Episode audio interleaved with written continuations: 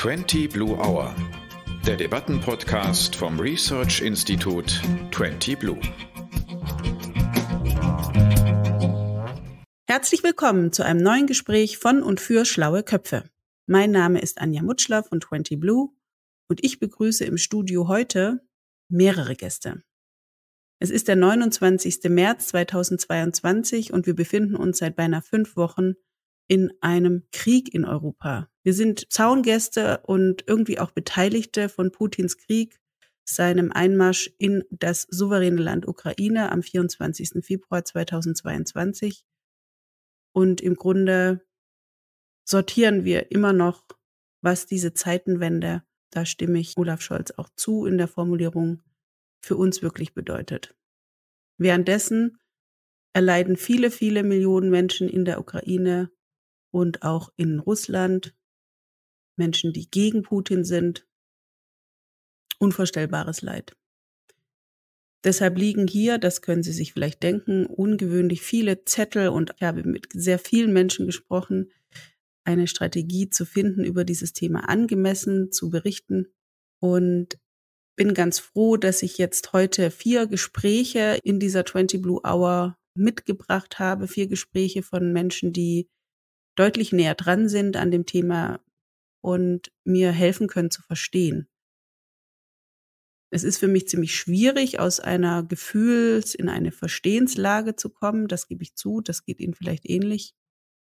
Und ich möchte auch gar nicht den Versuch unternehmen, heute etwas Abschließendes zu sagen. Ich denke, ich fürchte, dieses Thema bleibt bei uns.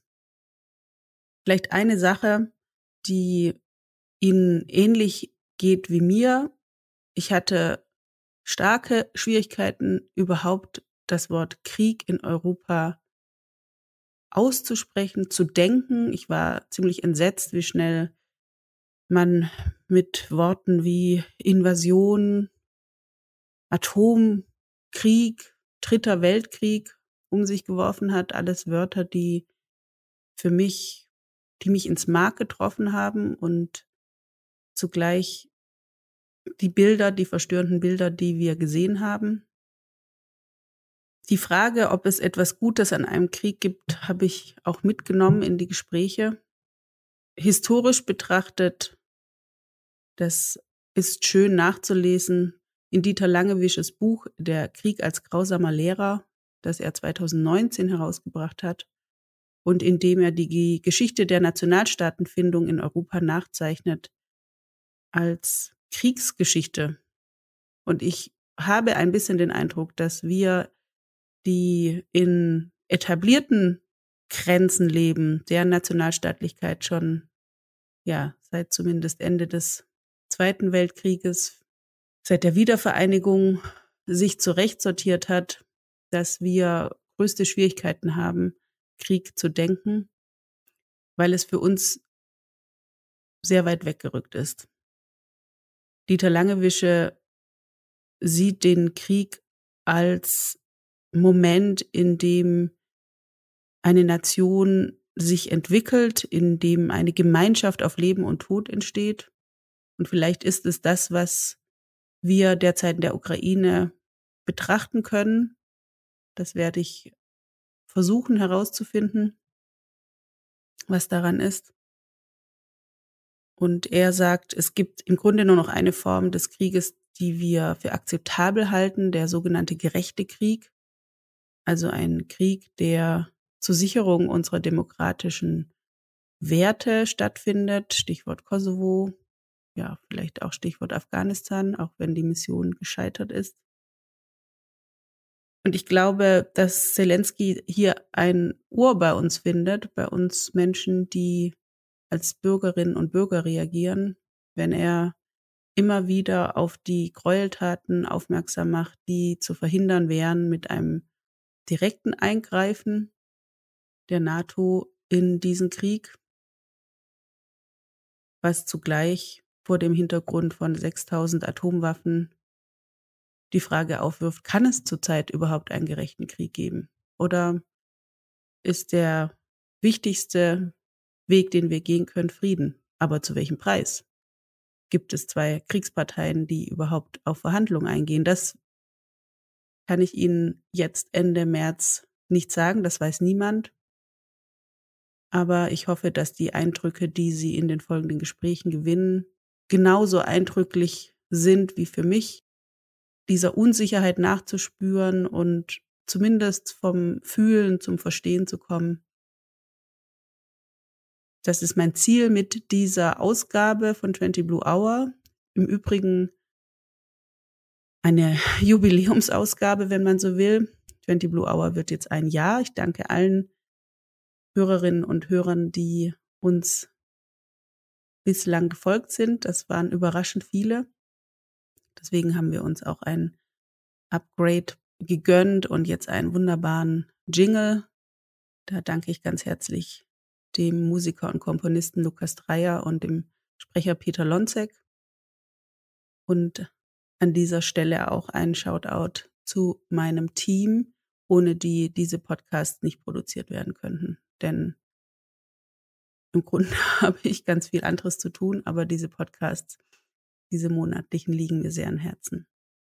Die vollen Gespräche können Sie nachhören in den 20 Blue Minutes, einem neuen Format, dem kleinen Podcast von 20 Blue, wo wir ergänzende Gespräche, Hintergrundgespräche aufzeichnen und zur Verfügung stellen.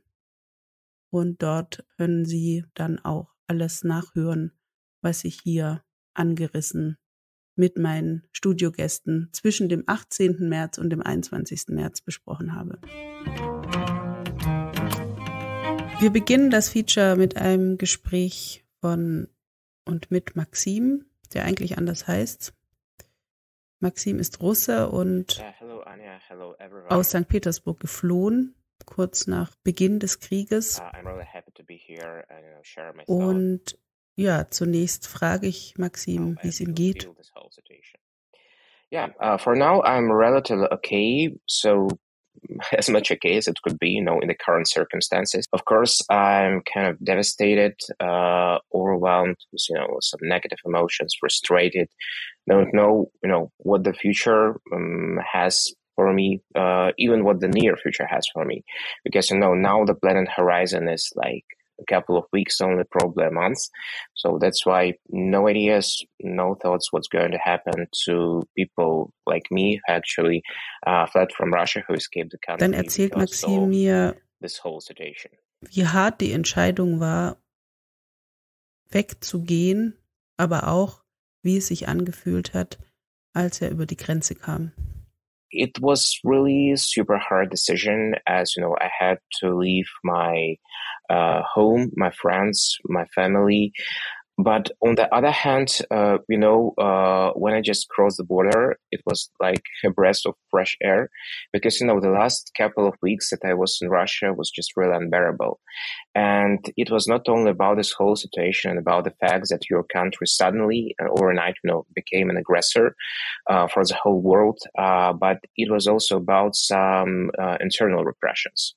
Im Verlauf des Gesprächs wird mir sehr schnell klar, wie verletzend es für Maxim und wahrscheinlich für viele Russen ist, von Putin und seiner Regierung jetzt als Oppositionelle so schlecht behandelt zu werden. We try to take part in some uh, anti-war protests. We try to spread the word. We try to actually spread some information that received from the Ukrainian friends. But then uh, it all became illegal in Russia. And now, you know, even if you post something, for example, some information from uh, your Ukrainian friends who are actually uh, hiding in bomb shelters because you know Russia is bombing the Ukrainian citizens, you are really running the risk of uh, up to 15 years in prison, which is kind of insane. Uh, and uh, yeah, and, and, you know, probably you saw the um, interview of Vladimir Putin the other day, and he officially kind of called us, all, all the people who are against the war, who called us insects, uh, and you know, uh, he even said that the Russian nation should just purge from the people like us, uh, which was absolutely insane to me and which sounded like uh, an absolutely fascist statement uh, of a person who just hates his own nation, his own people. Dann erzählt er mir auf meine Frage hin, ob er schon vor Ausbruch des Krieges gespürt hat, dass etwas in, passieren würde, dass sich etwas ändern würde. Ja, es lag etwas in der Luft auf alle Fälle. Wir haben gesehen mit den Truppenzusammenführungen vor der ukrainischen Grenze, dass irgendetwas passiert, aber bis zum echten Ausbruch des Krieges, sagt Maxim, and we expected something terrible to happen. But at the beginning, we uh, were just calming ourselves down and we thought that it was probably uh, just some kind of blackmailing, some kind of, you know, big political games, and we never believed that the real war would happen. We thought that, you know, probably they're trading, you know, some benefits for, for Russia and they're, you know, discussing some stuff with NATO, uh, and that, uh, you know, it will all just disappear in a couple of weeks. So the troops, uh, will get, would, would get back to their normal, normal location. But unfortunately, uh, you know, the real war uh, broke out, and uh, it was a true shock for all of us. So no, nobody really expected that. Uh, you know, uh, I really like the phrase that one of the Russian um, political observers said.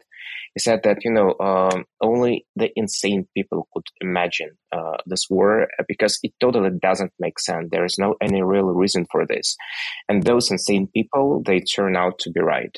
Also nur Menschen, die man als insane bezeichnet hätte, hätten an diesen Krieg geglaubt. Das finde ich schon eine krasse Aussage. Es ist allerdings auch eine Aussage, die meinem Gefühl sehr nahe kommt, weil ich eigentlich niemand getroffen habe, der mir auch in Hintergrundgesprächen gesagt hätte, ja, damit war zu rechnen.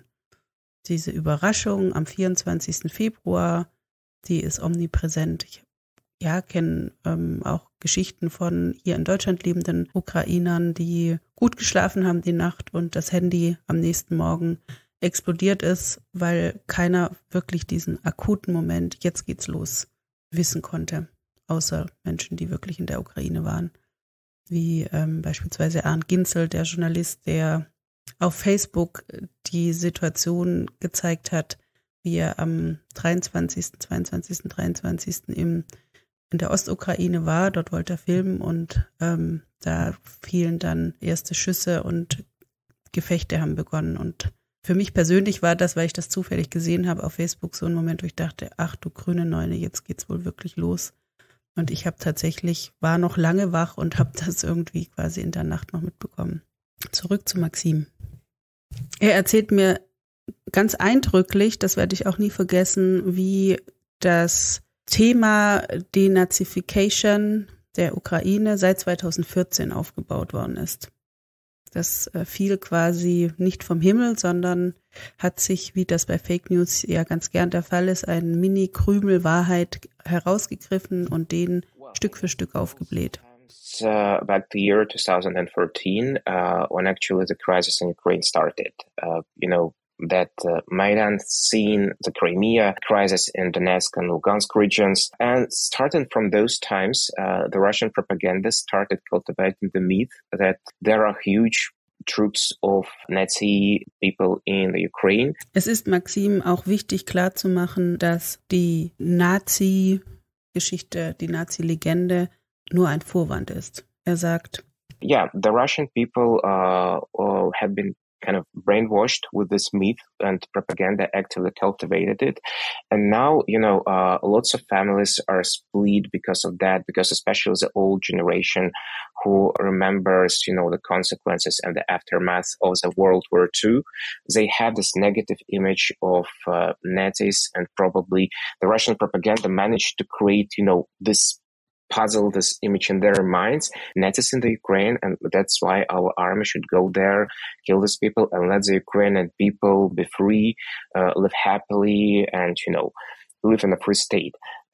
And it's really kind of blowing my mind out. I, I cannot understand the logical connection between that, uh, because how can you actually make the nation free by destroying their cities, by killing the citizens, and chasing for some, you know, fake and mysterious thing that actually even probably doesn't exist in there. Right? So it totally doesn't make sense to me. Ja, wir kommen dann auch nochmal auf den Unterschied zwischen alten und jungen äh, Russen zu sprechen.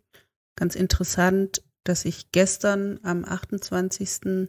März in einer Sondersendung auf ARD gehört habe, wie es zwar den Unterschied zwischen alten Russen, die hauptsächlich das russischsprachige Fernsehen konsumieren, und den Digital Natives der arbeitenden Bevölkerung, die relativ gut digital vernetzt ist, sei. Aber die Korrespondentin aus Moskau fügte noch hinzu, dass die ganz jungen Russen durch die Propaganda an der Schule zu echten Kriegsfans gerade mutieren. Ja, dann stelle ich Maxim eine ziemlich schwierige Frage. Und zwar die, wo er sich gerade zu Hause fühlt, sicher fühlt. Da kommt erstmal ein tiefes Seufzen. Well, it's uh, yeah, it's a super hard question for me uh, because you know, um, I really feel that I don't have home anymore. Uh, and I definitely don't want to get back to the country until you know it uh, it is executing this policy, right? Because uh, I am ashamed in many ways, you know, in front of my Ukrainian friends. I feel this guilt. I feel this sense of remorse. Maxim kommt dann zu dem bitteren Schluss, dass du zurzeit innerhalb Russlands nichts tun kannst. Das müssen wir uns tatsächlich vor Augen halten. Aus meiner Sicht, es ist sicherlich keine einfache Antwort darauf, ab welchem Punkt es unmöglich wurde zu agieren. Aber es ist nun mal so, dass Putin spätestens ab 2014 daran gearbeitet hat, die Zivilgesellschaft massiv einzuschränken. Und das bringt Maxim dazu festzustellen. Being in Russia, you cannot literally help uh, Ukraine in any way, neither in spreading some information about this whole situation, nor in any financial way, because you know most uh, of payment providers like Visa or Mastercard they just don't work. Uh, because they you know stopped uh, their activities in Russia. You know, a lot of my friends they just moved to some neighboring countries like Georgia, Armenia, Kazakhstan, Turkey, and others. And actually, from there, the, you have at least some chances to help. You know, financially by donating your blood, for instance, by going to the Russian embassy uh, to take part in this. You know, uh, peaceful protests. So that's why there is at least some chance for you to do something. In Russia, you are completely armless and it's really difficult for you to do at least something to change the situation. Als ich ihn frage, was er jetzt vorhat, ist relativ ehrlich in seiner Antwort, dass er wirklich keine Ahnung hat. Aber eine Sache ist ihm wichtig, dass er die ukrainischen Menschen nach wie vor als Freunde sieht und dass ihm das wichtig ist. Er wird sie sagt er selber, unterstützen, wo er kann. Und das ist ihm ein Anliegen, dass er noch einmal betont, dass es aus seiner Sicht des exilierten Russen keine Feindschaft zwischen Ukrainern und Russen geben muss. I will try to do my best to contribute and probably even volunteer, you know, in restoring Ukraine, helping the Ukrainian people. Because I do feel that we are just different nations, you know, with different mentalities, different views, but we're still very close to each other. I cannot really separate me from my Ukrainian friends. We have so much in common. Uh, and even in this, you know, current terrible circumstances, we don't feel aggressive towards each other. We're still friends. We still communicate on daily basis. I support them. They support me. Ja, und am Ende biete ich ihm Hilfe an. Ich fühle mich natürlich in so einer Situation selber hilflos. Man will ja so viele Menschen, gerade Menschen wie Maxim, die ich vorher schon kannte, davor bewahren, dass sie jetzt körperlich, aber auch mental in eine Ausnahmesituation kommen, dass sie verloren sind. Das gilt für alle, die betroffen sind an diesem sinnlosen Krieg. Ja, das war das Gespräch mit Maxim, einem Russen, der aus St. Petersburg fliehen musste. Das ganze Gespräch könnt ihr nachhören in unserem Podcast-Feed, ein 20 Blue Minutes Ausgabe mit Maxim. Das Gespräch habe ich auf Englisch geführt. Mein Englisch ist okay, aber nagelt mich nicht darauf fest, dass alles grammatikalisch richtig war. Es ist ein Gespräch, das mir sicherlich trotzdem nicht aus dem Kopf gehen wird, weil es eines von vielen Schicksalen ist, die jetzt erfasst worden sind von, von einer Tat. Und das folgende Gespräch, das ich jetzt mit Kerstin Banzum von der Welthungerhilfe führt, soll ein bisschen ersetzen meine scheu, gerade mit geflohenen Ukrainerinnen oder Ukrainern zu sprechen. Das werde ich wahrscheinlich im Laufe der Zeit nachholen und auch dazu mal eine Minute äh, produzieren.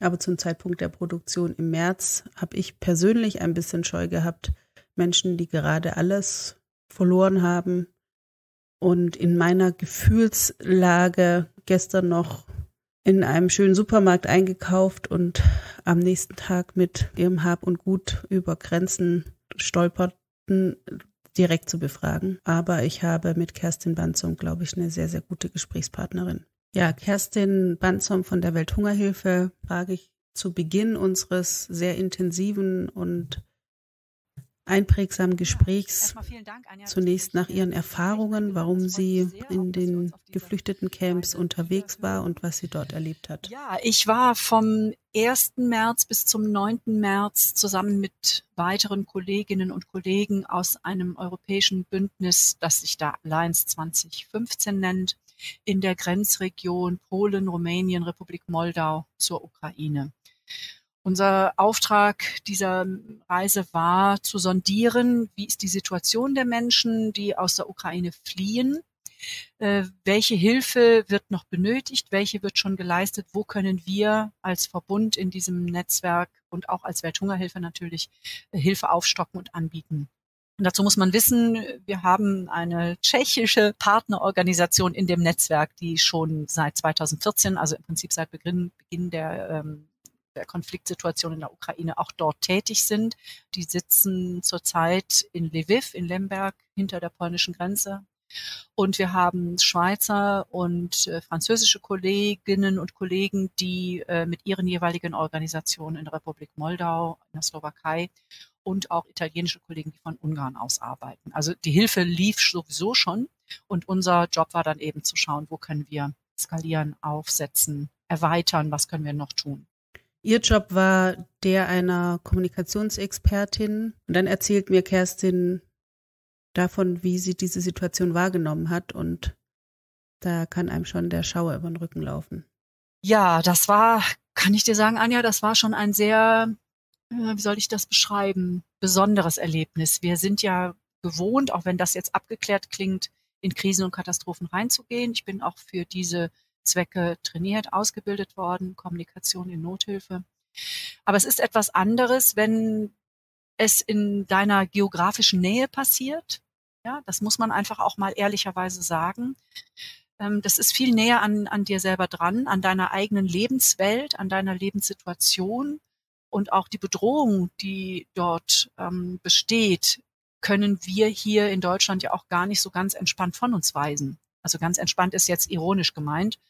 Ja, wir sind einfach Teil des Geschehens und das ist für mich persönlich etwas anderes, als wenn ich in Einsätzen in einer ganz anderen geografischen oder kulturellen Region bin. Ich bin ganz froh, dass Kerstin diesem Gefühl Raum gibt, was die geografische Nähe dieses Konfliktes auch mit ihr gemacht hat, denn das geht mir ganz ähnlich. Und wir hatten ja eine Diskussion um Double Standards, dass wir also ganz verschieden auf diese Situation reagieren. Jetzt sind die Ukrainerinnen mit Kindern, die zu uns kommen und wir sind offen. Und wenn an der Grenze Rassismus stattfindet, dann gegenüber schwarzen oder arabischstämmigen Menschen. Die Eindrücklichkeit, die sich festsetzt bis unter die Haut, bleibt aufgrund der Tatsache aber genauso richtig. Wir können uns nicht unserer Empfindungen erwehren. Und da finde ich, hat Kerstin ganz schöne Bilder auch gefasst und das so empathisch formuliert, dass ich mich tatsächlich auch ein bisschen erleichtert gefühlt habe meiner eigenen Gefühlssituation gegenüber. Darf ich so empfinden? Wir diskutieren dann auch über dieses neue Grenzgefühl, das wir haben. Ich wohne ja in Leipzig 1272 Kilometer entfernt von Kiew, der Partnerstadt von Leipzig, was ich, wenn ich ehrlich bin, bis dahin gar nicht so mitgeschnitten habe. Ich fühlte mich zum ersten Mal in meinem Leben am Rand.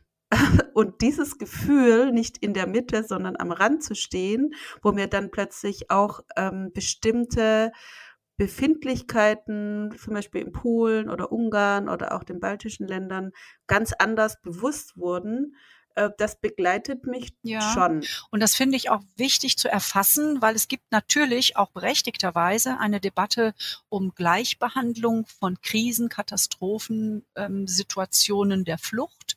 Das ist absolut richtig, dass man sich damit auseinandersetzt, weil die Europäer und Europäerinnen hier in dieser Situation, sage ich mal, sehr bereitwillig sind, unterstützen, sehr solidarisch sind und sehr schnell auch Geflüchtete aufnehmen, was ja in anderen Kontexten nicht immer so der Fall ist. Auch da habe ich mich viel mit Menschen unterhalten, auch in Polen, ja, die ja jetzt auch in der Vergangenheit, jüngsten Vergangenheit ganz andere Situationen in ihrem Land erlebt haben und wir das auch ja als EuropäerInnen erlebt haben. Ich beziehe mich da auf die Situation an der belarussischen Grenze. Ja, das, das fällt auf und es ist auch richtig, diese Debatte zu führen, finde ich. Auf der anderen Seite muss man aber auch sich in die Menschen hineinversetzen, um erstmal zu verstehen, warum ist das hier ein verändertes Verhalten. Wie geht es äh, den Geflüchteten, die über die Grenze kommen, frage ich Kerstin. Und sie sagt, Und du siehst diesen Frauen und den Kindern an, was sie, was sie mitbringen. Du siehst ihnen die Angst, du siehst ihnen die Erschöpfung, den Frust, die Verzweiflung an. Und auf der anderen Seite, in dem Moment, wo sie sag ich mal, an einem Ort sind, wo ihnen eine heiße Tasse Tee gereicht wird, wo ihnen ein warmes Essen gereicht wird, da hast du das Gefühl, da gehen dann auch so Schleusen auf. Ich äh, denke dann immer an, an eine ältere Dame, die ich getroffen habe, die da äh, stand und mit in, in, in der Republik Moldau war das am Grenzübergang Unguri. Und an diesem Grenzübergang gibt es einen ganz, ganz umtriebigen, unheimlich engagierten Bürgermeister und der hat warmes Essen und Getränke verteilt. Und diese Dame nimmt also die Tasse Tee, sieht mich, fängt an zu weinen und sagt also in, in ukrainischer Sprache, warum sind die Menschen hier so gut zu uns? Warum ist das nicht überall? Die sind hier so gut zu uns und war am Weinen. Und du merktest, dieses Weinen war auf der einen Seite eine totale Verzweiflung, aber auf der anderen Seite auch, auch glaube ich, empfunden zu haben, ein, eine Erleichterung, angekommen zu sein, auf der sicheren Seite zu sein. Sie erzählt auch, wie es der Übersetzerin geht, die bei den Ankommenden in Moldau dafür sorgt, dass die Kommunikation funktioniert. Unsere Übersetzerin, ähm, die aus der Republik Moldau stammt, die auch dort lebt, für die war das auch sehr, sehr herausfordernd. Also ich hatte da äh, als Kommunikatorin so eine, so eine Doppelrolle. Auf der einen Seite eben die Geschichten einzufangen, auf der anderen Seite unsere Übersetzerin zu stärken, dass sie überhaupt in der Lage war, diese Gespräche zu dolmetschen, weil sie zum einen, das, das erzähle ich, weil mir das eben auch so sehr prägnant ähm, hängen geblieben ist. Sie fühlte sich selbst auch bedroht durch die Gesamtsituation. Man muss natürlich die politische und geografische Lage äh, der Republik Moldau sich vergegenwärtigen. Ja, auch dort gibt es ähm, russische Interventionen. Es gibt eine Region, die nach Unabhängigkeit strebt, Transnistrien. Und sie sagt, ich sitze auf gepackten Taschen, unser Auto ist vollgetankt, ich habe Angst. Und dieser Moment, dass du gerade Mütter mit Kindern vor dir hast, die wissen, es muss weitergehen, den beschreibt Kerstin auch noch für mich sehr, sehr, sehr eindrücklich. Den teilen wir wahrscheinlich als Mütter auch, den fühlen wir sehr stark. Die, die müssen, die müssen handeln, sie müssen für ihre Kinder funktionieren, sie müssen sie in Sicherheit bringen, sich selbst in Sicherheit bringen, den Mann zurücklassen, den Partner zurücklassen. Das sind Entscheidungen, die, die willst du nicht treffen, die will ich nicht treffen, die will kein Mensch treffen. Ja, und dann sprechen wir über diese Tatsache von Flucht. Ich habe das jetzt versucht, so ein bisschen rauszufinden. Ich habe ja mit einem Russen gesprochen, Maxim, der aus St. Petersburg geflohen ist, weil er ähm, ja äh, gar keine Chancen für sich sah, dort weiter zu existieren. Absolut dagegen, aber dagegen zu sein, Russland ist gerade natürlich ein Todesurteil, wenn du das mhm. öffentlich machst. Ähm, der auch ganz klar sagt, ich weiß nicht, was meine Heimat sein kann die nächsten Jahre. Mhm. Ich lebe in Wochen jetzt und das gilt ja umso mehr für Menschen, die, die, die diesen, diesen, diesen Fluchtmoment haben. Das, die, die Ganz wollen ja ehrlich, hin. Anja, die, die fliehen, die Menschen fliehen nicht in dem Gedanken, es ist Wochen oder Jahre. Mhm. Äh, vielleicht wird es jetzt den nachkommenden Fliehenden bewusster sein, aber diejenigen, mit denen ich gesprochen habe, für die war klar, ich fliehe jetzt hier nicht für Wochen, Monate oder Jahre. Das ist eine ganz akute Situation. Ich habe noch, bin noch in Kontakt mit mehreren von den Frauen, mit denen ich gesprochen habe. Und die eine schrieb auch noch in, in ihren Portalen, ich habe geglaubt, an Ostern kann ich wieder zurück. Und allmählich verstehe ich, es wird nicht Ostern sein, dass ich zurück kann. Und sie schreibt auch, allmählich verstehe ich auch, ich weiß gar nicht, wohin ich zurück kann. Mein Zuhause ist zerstört und du, du, du weißt, Anja, die Frauen machen am, am Tag oft nichts anderes als scrollen durch die Medien, durch die Kanäle, um zu sehen, gibt es einen Film, gibt es ein Bild von meinem Zuhause, von meiner Stadt, meinem Dorf, wie ist die Situation? Und dabei, weißt du, da habe ich auch äh, Frauen erlebt, die dann da zusammenbrechen, die dann einfach nur in Tränen da stehen und nicht mehr, die können nicht mehr agieren, zeigen dir nur dieses Video und sagen dir, das ist meine Stadt, ja, und dann stehst du da, du kannst noch so professionell sein, du kannst noch so trainiert sein, das schnürt dir die Kehle zu. Dann spreche ich mit Kerstin, die natürlich schon viele Hilfsprojekte begleitet hat, auch die Situation von 2015 klar im Blick hat, darüber, wie sich die Situation langfristig darstellt, was vielleicht auch der Unterschied ist zu 2015 im Vergleich, der gern gezogen wird da können wir sicherlich sehr viel daraus lernen, wie wir mit dieser Situation umgegangen sind. Ich glaube aber, dass wir, so wie damals gesagt wurde, es schaffen können. Ja, diese Menschen, die hier zu uns kommen, die, die wollen ja nicht aus ökonomischen Gründen fliehen oder die wollen nicht äh, sich irgendwo einschleichen oder so, wie das gerne schon mal aus bestimmten Kreisen so katapultiert wird, wenn Flüchtlingsbewegungen entstehen. Diese Menschen haben ihre Existenz gehabt, wie in anderen Krisen- und Konfliktländern auch. Sie mussten von jetzt auf gleich fliehen. Sie mussten, sie mussten eine Entscheidung treffen, die sie nicht vorbereiten konnten. Dieser Krieg kam plötzlich, der kam von einem Moment auf den anderen und die, die Fluchtbewegungen sind unheimlich schnell. Ja, die UN sagen ja, das ist die größte äh, Flüchtlingsbewegung seit dem Zweiten Weltkrieg. Das muss man auch wissen. Das passiert hier unheimlich schnell, sehr dynamisch. Und das ist vielleicht eine Herausforderung für uns. Und Kerstin, die mit vielen Frauen, die sie dort getroffen hat, weiter Kontakt gehalten hat, erzählt, wie sich die Frauen jetzt einordnen. Ich will Alltag, ich will etwas tun. Vor allen Dingen alle, mit denen ich gesprochen habe, alle Frauen, mit denen ich gesprochen habe, sagten, ich möchte kein Flüchtling sein. Ja, das sind zwei Aussagen. Einmal, ich möchte nicht jemand sein, der Bittsteller oder Stellerin ist. Ich möchte keine Almosen. Und die zweite Aussage ist die, ich möchte zurückgehen. Ja, ich, ich betrachte das hier als temporäre Situation. Ich möchte zurückgehen. Sie bricht dann auch eine Lanze für unsere Solidarität, die sie in Deutschland betrachtet. Das finde ich ganz gut zu hören und habe selber auch den Eindruck, dass diese 2022-Situation anders als 2015 pragmatischer, unprätentiöser, konkreter aufgenommen wird, dass die Hilfsbereitschaft größer ist, dass auch die politische, der politische Ordnungsrahmen durch die Möglichkeit, gleich arbeiten zu gehen, beispielsweise, weil eine EU-Richtlinie aktiviert worden ist. All das hilft, dass Migration vielleicht aus so einer schlechten Ecke nochmal kommt.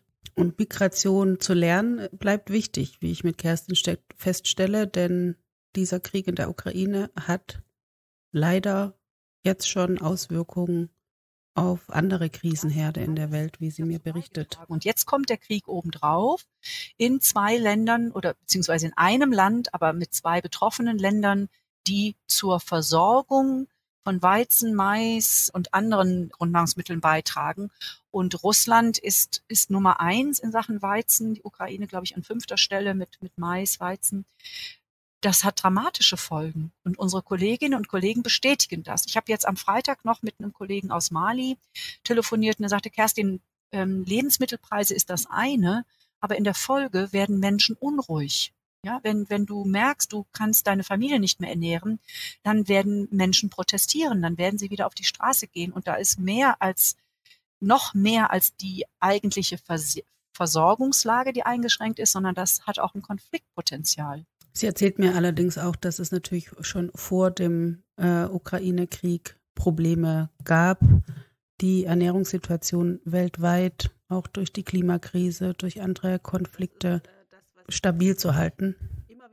Und dann sage ich Kerstin, es gibt nichts Gutes an einem Krieg. Niemals. Das ist das, wo ich immer wieder so eine innere Denkblockade in den letzten Wochen hatte, weil es natürlich die, man sieht, die Einigkeit Europas sehen wir jetzt gerade gerne, aber es, auf welcher Grundlage Mhm. ne, entscheiden wir hier gerade? Muss das sein? Das bleibt sehr schwierig, aber wenn ich jetzt dir zuhöre, nehme ich so zwei Sachen mit. Das eine ist, glaube ich, dass wir vielleicht, wir als Menschen, diese Situation, wenn wir Ukrainerinnen und Ukrainern begegnen, mit allergrößter Sorgfalt emotional Ja, begegnen sollten, weil es ein Riesenschock ist. Wirklich, also den Schock, den wir teilen. Und ich glaube, was ich gelesen habe, dass es auch so eine große Stille gibt, wenn die Leute ankommen. Irgendwie weiß keiner so recht, was zu sagen. Und das trifft, finde ich, als Bild auch. Vielleicht müssen wir da sein, um diese Stille oder einfach auch als Resonanzraum das auszuhalten. Ja, ich meine, da kann ich dir noch mal ganz kurz eine Situation sagen. Also, was wollen wir Menschen als Trost aussprechen, ja, die wir diese Situation nicht selbst erlebt haben? Manchmal ist dann auch ein Wort zu viel, manchmal geht es dann um Gesten, um ein Getränk, was man anbietet, um geöffnete Arme, die sich um die Person schließen, einem Kind, was man ein Stück Schokolade anbietet, ein Kind, was ein, ein Teddybär, wir haben ja jetzt die Bilder alle gesehen auf den Brücken, über die Menschen laufen, wo die Stofftiere an den Brücken aufgereiht sind, damit jedes Kind sich eins nehmen kann. Es sind diese Gesten, die dann mehr sagen als, als ganz viele Worte. Und dann, wenn die Menschen bereit sind, sich zu öffnen, dann lasst sie reden, dann lasst sie reden. Das muss, es muss geteilt werden. Und ich konnte mit Frauen reden, die auch bereit waren und die auch gesagt haben, bitte, ich möchte darüber sprechen und bitte erzähl die Geschichte weiter. Das ist doch so verrückt und so irreal. Es, es muss, es muss darüber gesprochen werden. Aber das sollte man dann auch nur zulassen, wenn die Person es möchte. Und abschließend sagt Kerstin einen Satz, den wir uns bitte alle merken.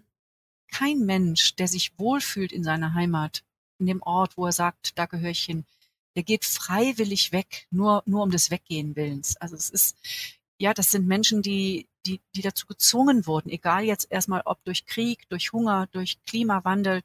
Natürlich gibt es auch Menschen, die freiwillig gehen auf der Suche nach einer besseren Zukunft, aber auch das ist ja schließlich legitim.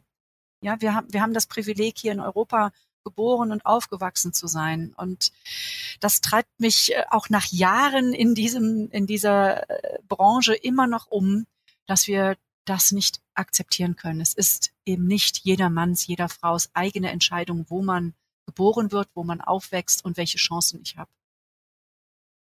Ja, dieses Gespräch ging mir tatsächlich unter die Haut. Ich bin sehr froh, dass ich es führen durfte. Ich bin auch sehr froh über Kerstins klare, ruhige Sprache zu diesem Thema. Ihre Erfahrenheit klingt durch. Ihr könnt das Ganze nachhören, äh, noch als 20 Blue Minutes auf unseren Podcasts.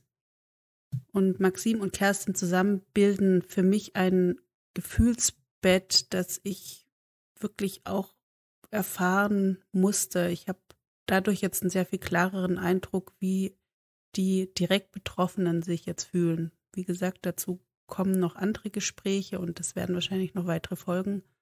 Aber das waren die, die zwei Perspektiven, die ich auch gebraucht habe, um meinem Grundunverständnis eine Sprache zu verschaffen.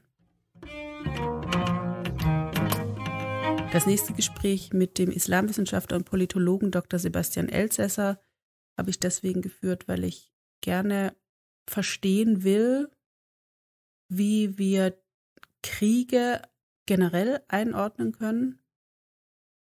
Und ich brauchte dafür jemand, der schon mit Kriegen zu tun hatte, in einer mh, für ihn auch mental näheren Region. Und als Islamwissenschaftler hat er natürlich aufgrund seiner beruflichen Tätigkeit sehr viel mehr Kontakt mit kriegerischen Auseinandersetzungen und dieser Tatsache eines Krieges, was mich immer begleitet bei allem, was ich höre und lese. Da gibt's ja dann auch Dinge, die man als positiv darstellt. Und dann denke ich immer, Mann, es gibt nichts Gutes an einem Krieg. Punkt. Und jetzt will ich mal von dir wissen, ob dir das auch so geht. Es ist verlockend manchmal vielleicht in so einem Krieg oder manchmal spitzen sich ja Konflikte so zu und manchmal denkt man so, ach, irgendwie, wenigstens gibt es jetzt bald eine Lösung, auch wenn sie gewaltsam ist. Es ist aber eine Versuchung, die Sachen einfacher zu denken, als sie sind. Ich glaube, du hast schon recht. Letztendlich kommen sehr viel schlechte Sachen aus, aus sowas raus als gute Sachen. Das Beste, was man erwarten kann, dass vielleicht viele Menschen und auch die betroffenen Länder ohne größeren, längeren Schaden daraus gehen.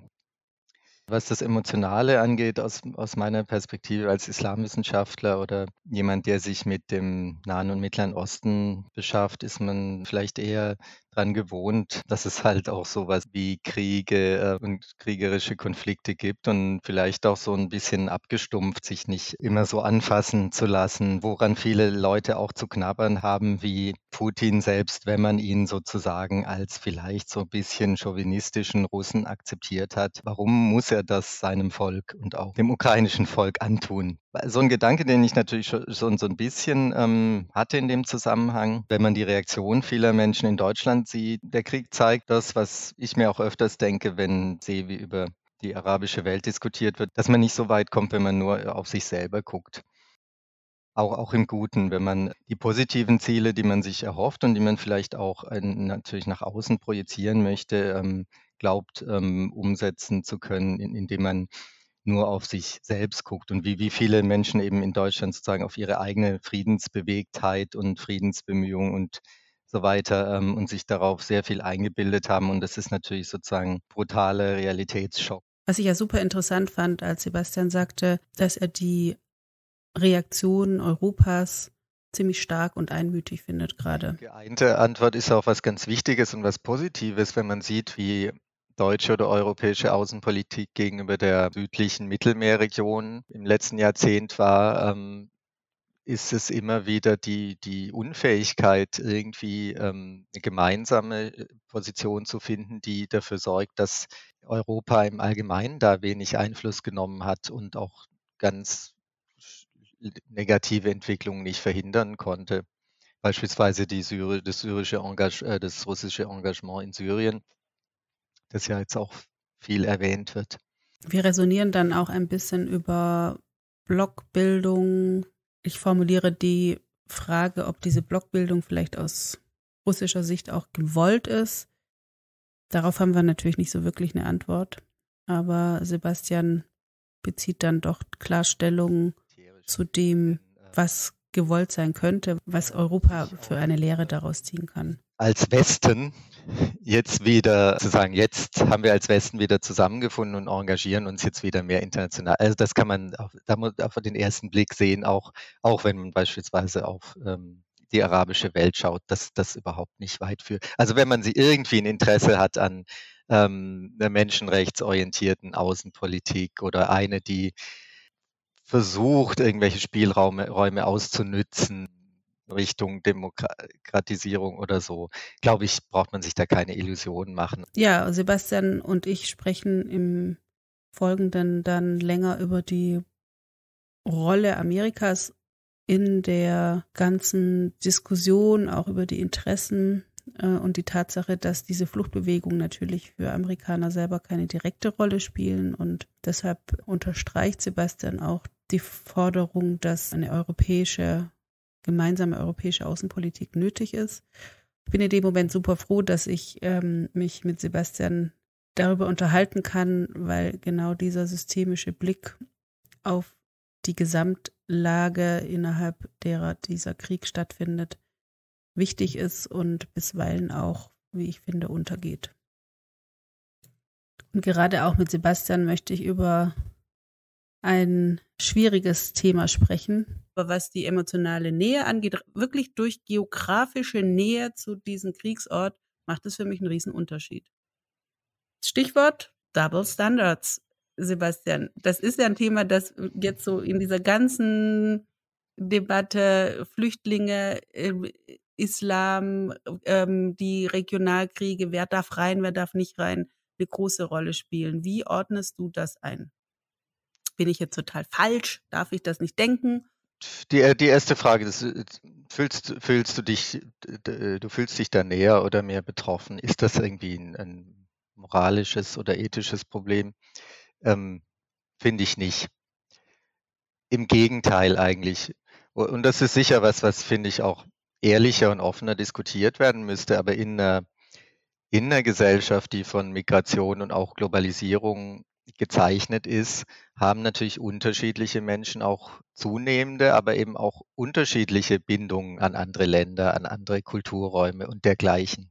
Mhm. Ähm, und das ist auch vollkommen normal und, und das ist alles legitim. Es gibt eben Menschen in unserer Gesellschaft, die sie sehr eng verbunden sind mit Osteuropa. Es gibt Menschen, die sehr mit den USA sehr eng persönlich verbunden sind, beruflich. Mit Ägypten, genau. Ähm, mit arabischen, äh, auch mit Palästina beispielsweise oder mit Israel. Mhm. Und ich finde, ein guter öffentlicher Diskurs würde das ähm, in einem guten öffentlichen Diskurs würde man das sich gegenseitig anerkennen. Das andere sind sozusagen auf rationaler Ebene ähm, vernünftige außenpolitische Haltungen oder so, auf die man sich einigen kann, unabhängig davon, ob man persönlich betroffen ist. Wir sprechen im Folgenden dann auch über die Auswirkungen auf die Energiepolitik und die schwierige Frage, wie man mit anderen Autokraten umgeht gehen muss, die jetzt dazu beitragen, dass der Energiemix unabhängiger von Russland wird. Da haben wir jetzt zum Stand des Gespräches am 18. März noch nicht alles gewusst. Mittlerweile zeigt sich deutlicher, dass Habeck eine kluge Mischung aus äh, verschiedenen Ländern anstrebt, um da keine neue Abhängigkeit entstehen zu lassen und zugleich sehr stark in die regenerativen Energien geht. Ich frage Sebastian dann zum Ende äh, unseres Gesprächs auch nochmal, wie er einschätzt, welche Chance die wertebasierte Außenpolitik hat, die jetzt unter Baerbock und im Grunde auch Habeck sichtbar nach vorne getrieben wird.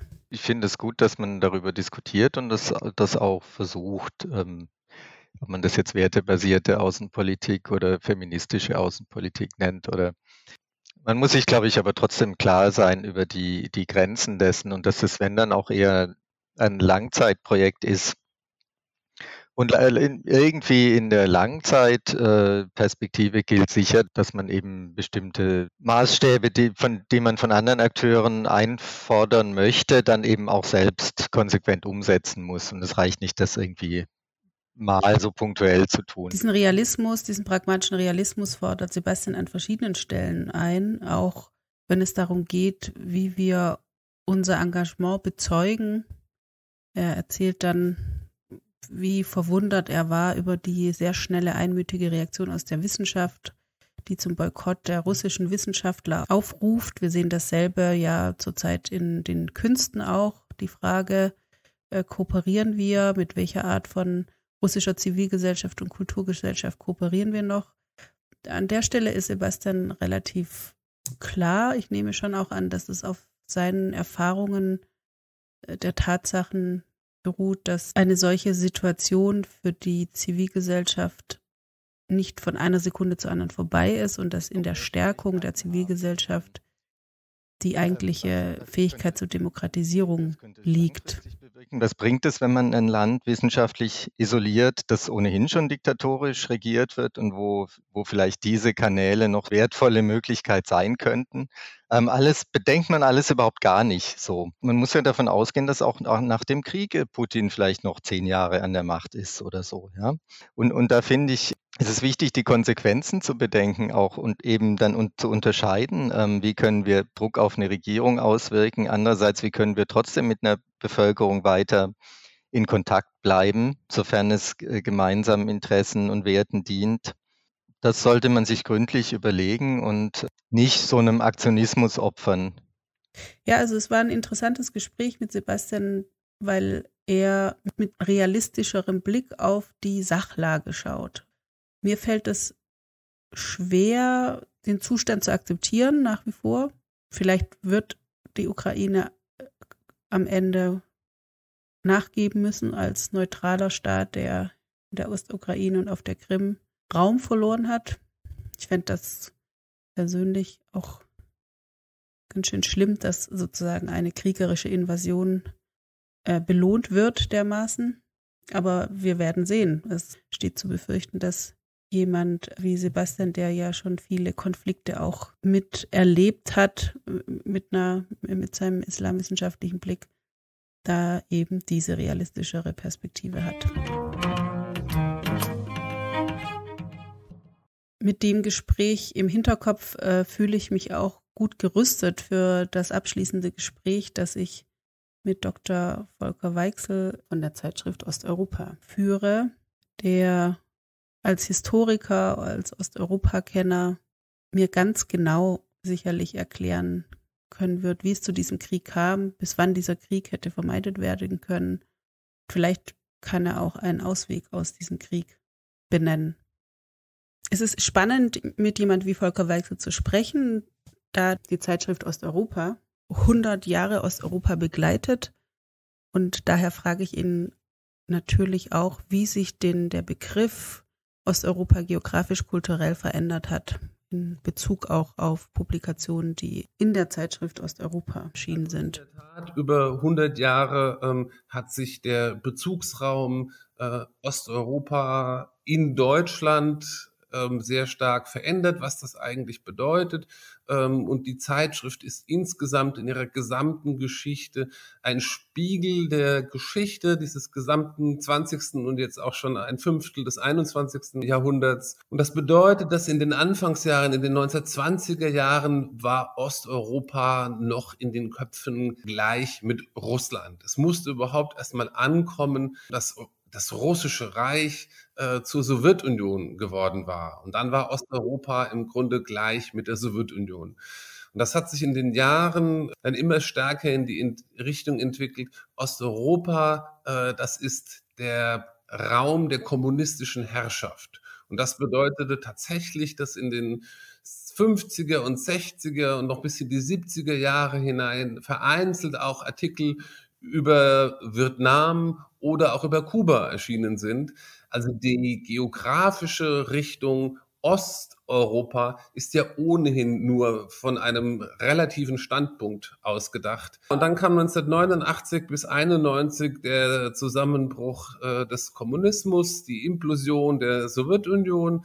Und da haben sich diese Raumfragen natürlich wieder sehr stark gestellt, insbesondere in äh, Ostmitteleuropa, in Warschau, in Prag, in Bratislava, äh, wollte man auf keinen Fall mehr zu diesem Osteuropa gehören. Und dann sagte man äh, noch in den 2000er Jahren uns in der Zeitschrift, ähm, wir haben eigentlich bei euch nichts zu suchen, ja. Ihr behandelt doch sozusagen den postsowjetischen Raum, den Einflussbereich Moskaus. Wir sind aber Mitteleuropa, die nach Nachfolge die Erbe des Habsburger Reichs oder wir gehören doch jetzt bald oder schon zur Europäischen Union. Wir haben eine politische, kulturelle, energiewirtschaftliche Verflechtung in diesem Raum oder reflektieren Sie zumindest, inwiefern sie zunimmt oder abnimmt, von politischer Bedeutung oder re relativ nur von ökonomischer äh, Bedeutung ist. Niemals also war Osteuropa eine Region, ein hermetischer Block. Das führt mich zur nächsten Frage und die stelle ich Volker Weichsel auch, was es denn mit der Nationalstaatenbildung auf sich hat, welche Rolle diese fragmentiertere Nationalstaatenbildung für diesen Krieg hat. Ist ein langer, langer historischer Prozess der Nationalstaatsbildung. Und dieser Prozess begann mit der Französischen Revolution, mit der Idee der Volksherrschaft. Und in dem Moment, in dem nicht mehr die Fürsten herrschen ähm, und deren Familien, sondern das Volk, stellt sich sofort die Frage, wer ist das Volk? Und Herrschaft bedeutet Herrschaft auf einem Territorium. Und dann stellt sich die Frage, welches Volk herrscht auf welchem Gebiet? Und diese Prozesse der Nationalstaatsbildung, ähm, die auf der gesamten Welt äh, zu beobachten sind, sind in Osteuropa ähm, etwas später angekommen ähm, als in Mitteleuropa oder Westeuropa, allerdings nur äh, etwas, etwas später. Ähm, die Nationalbewegungen beginnen dort auch im 19. Jahrhundert ähm, und mit dem Zerfall äh, der Reiche des Russischen Reichs, des Habsburger Reichs und des Osmanischen Reichs ist im, sind im gesamten Raum zunächst mal ähm, Nationalstaaten entstanden. Und in dem Raum, der später die Sowjetunion wurde, waren diese äh, Nationalstaaten von nur sehr kurzer Dauer. Und zwar deswegen, weil nach der Oktoberrevolution im Bürgerkrieg am Ende die Bolschewiki mit militärischer Oberhand auf der einen Seite und dem Versprechen, in der Sowjetunion selber so etwas wie einen Völkerbund ähm, zu organisieren. Also das Leninsche Versprechen war ein Versprechen der Freiheit für die Völker. Und real hat sich die Sowjetunion in den ersten Jahren ähm, tatsächlich zum Teil äh, genau um das auch bemüht, um den Aufbau nationaler äh, Strukturen. Und das ist in der Sowjetunion 1927 unter Stalin abgebrochen äh, worden und ist in das komplette Gegenteil verkehrt worden, nämlich in eine Verfolgung und Ausrottung der nationalen Eliten, insbesondere dann in den 30er Jahren und insbesondere äh, in der Ukraine und Belarus. Es ist aber nicht gelungen, sondern äh, trotz Massenvernichtung der intellektuellen Vertreibung, la jahrzehntelanger Lagerhaft, ist die nationale Idee der Selbstbestimmung einfach auf kleinerem Gebiet.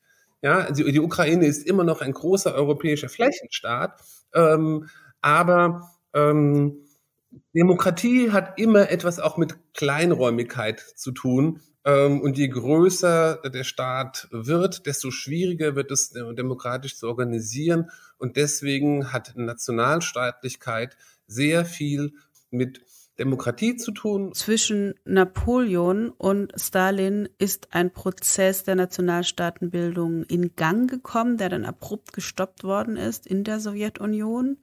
Das kann ich mir durchaus vorstellen. Ich war letzte Woche beispielsweise in Vilnius und das Baltikum gilt ja als eine Region, wo drei Länder, die zur Sowjetunion gehört haben, Litauen, Lettland und Estland, sich sehr eindeutig und sehr schnell gegen den Verbleib in der Sowjetunion gestellt haben 1991 und da also völlig klar war, unsere Nationalstaaten gehören zur EU.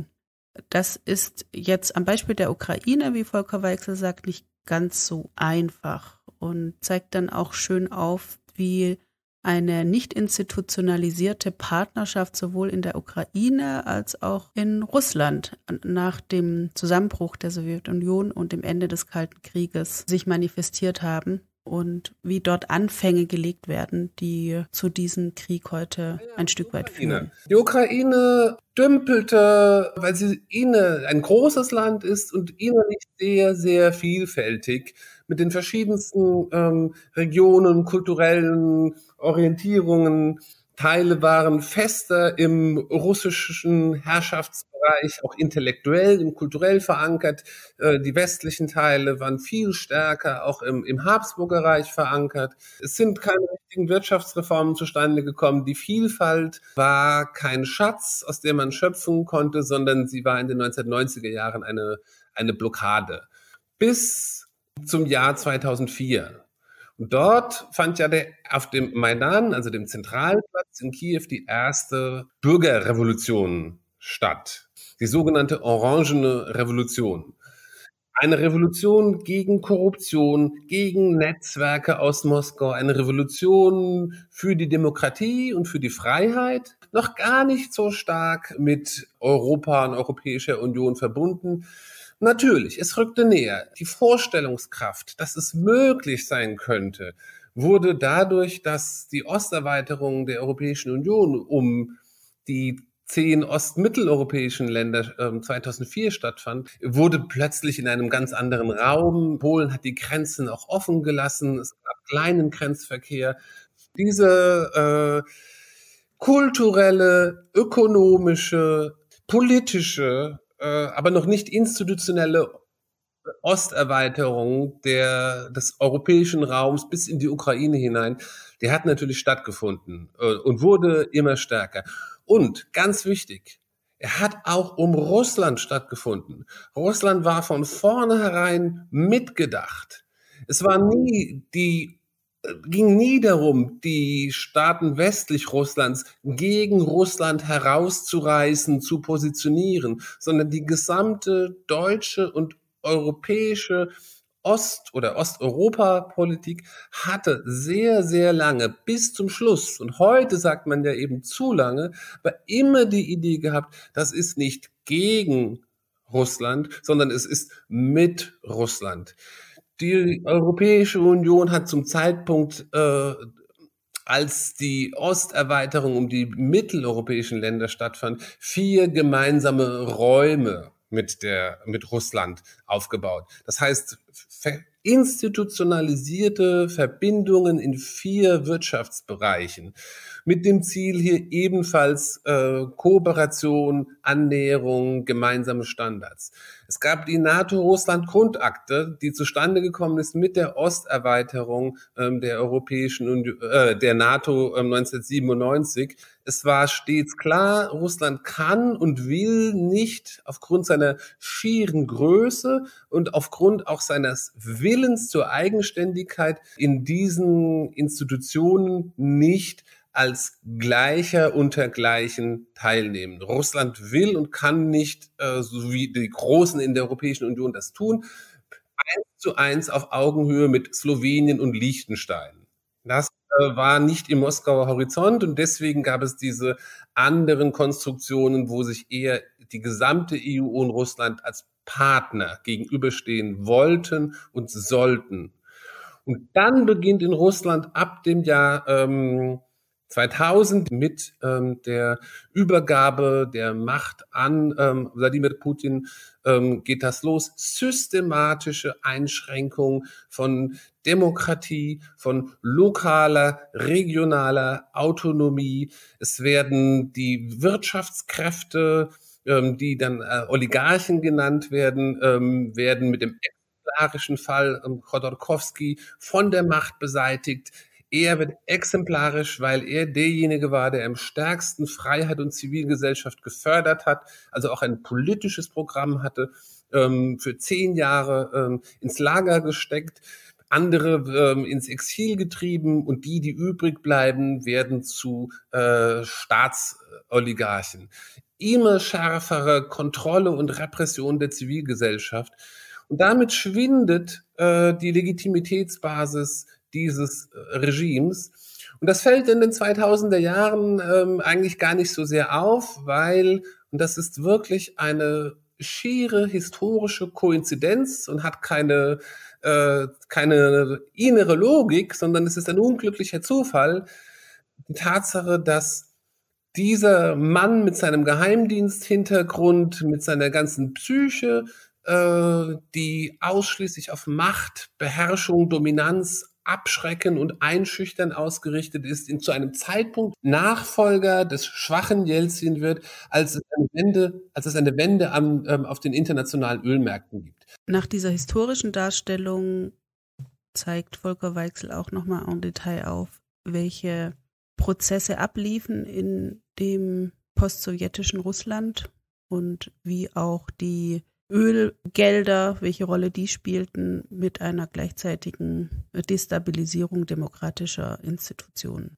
Es hat mich auch interessiert, welche Rolle die Europäisierung dieses osteuropäischen Raumes spielt.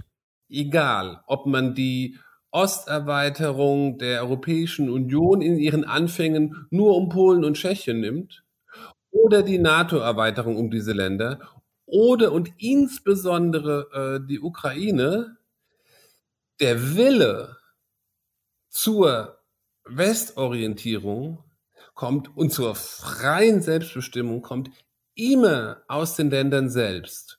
Und er wird niemals vorangetrieben aus der Europäischen Union, aus Brüssel mit der Doppelbedeutung Europäische Union und NATO, sondern es ist die Dominosteine, dass man das akzeptieren muss und nicht mehr zurückweisen kann, diesen starken Willen, die fallen dann erst. Aber es ist niemals aus Brüssel angestoßen, sondern es ist die Blockaden. Und wir sehen es bis heute. Wir sehen doch heute, wie der ukrainische Präsident in allen Parlamenten und im Bundestag um Unterstützung wirbt und wir blockieren ihn ab.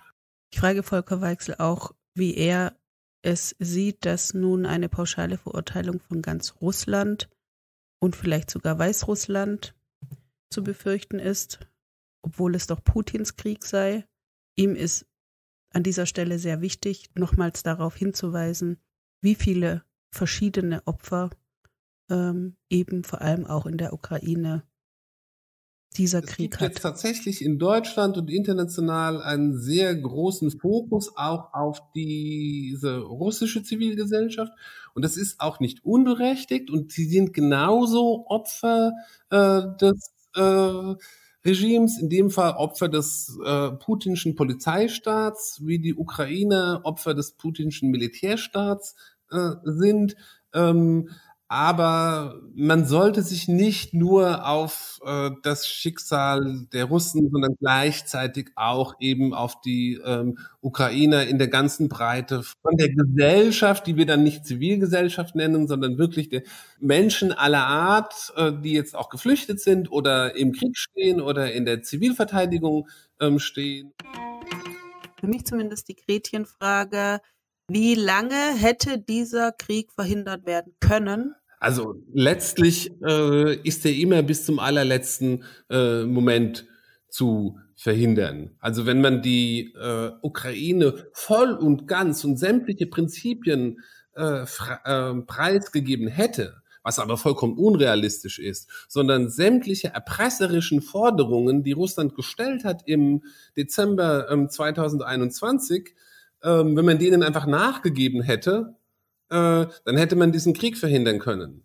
Ja, aber die Frage ist insofern äh, müßig, weil es unvorstellbar war. Also die, es ist eigentlich eine Frage, wie sie heute von dem Putin-Regime selbst gestellt wird, denn die Legitimation ihres Krieges ist ja, wir hatten keine andere Wahl. Wir wollten das alles friedlich lösen. Wir haben euch doch alles angeboten, aber wir haben nichts bekommen.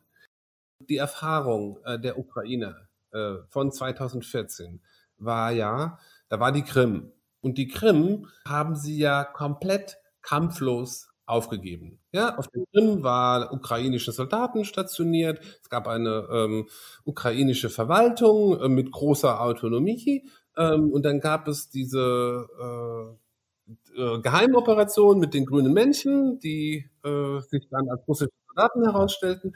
Ähm, aber niemand hat dagegen gekämpft, sondern die haben es einfach ähm, aufgegeben. Was war das Ergebnis äh, gewesen? Das Ergebnis war ja keineswegs, das für die Ukraine Ruhe und Frieden gebracht hat. Und es war auch insbesondere nicht so, äh, dass es dort ähm, eine no ähm, neue oder andere Freiheit gebracht hat. Also sage ich, es gibt nichts Gutes an einem Krieg, aber manchmal auch keine Alternative. Ja, liebe Hörerinnen und Hörer, das war's. Das war die zwölfte Ausgabe der Twenty Blue Hour zu einem sehr schwierigen Thema. Deswegen haben wir es uns auch nicht einfach gemacht. Ihr habt jetzt vier Gespräche angerissen gehört, die ihr in dem kleinen Podcast 20 Blue Minutes im Lauf der nächsten Wochen auch nochmal einzeln nachhören könnt. Ich bin froh, dass ich diese Gespräche geführt habe, denn sie haben bei mir eine Sortierung herbeigeführt. Natürlich habe ich auch ganz viel gelesen und gehört. Man braucht ja aber auch immer einen inneren Kompass für eine Bewertung. Und es fiel mir sehr, sehr schwer, überhaupt aus dieser Erstarrung rauszufinden, dass ich sprachlos war, dass ich gar nicht formulieren konnte, was passiert, weil ich eben als Jahrgang 79 im Grunde keine Kriegserfahrung, keine aktive habe. Zum Glück. Und es schmerzt mich sehr, dass das sich geändert hat, dass sich das auch für unsere Kinder geändert hat, dieses Grundgefühl und ja, insbesondere natürlich für die betroffenen Menschen in der Ukraine. Trotzdem bin ich im Fühlen, im Denken und in einer gewissen Weise im Handeln einen Schritt weitergekommen. Was kann ich überhaupt tun?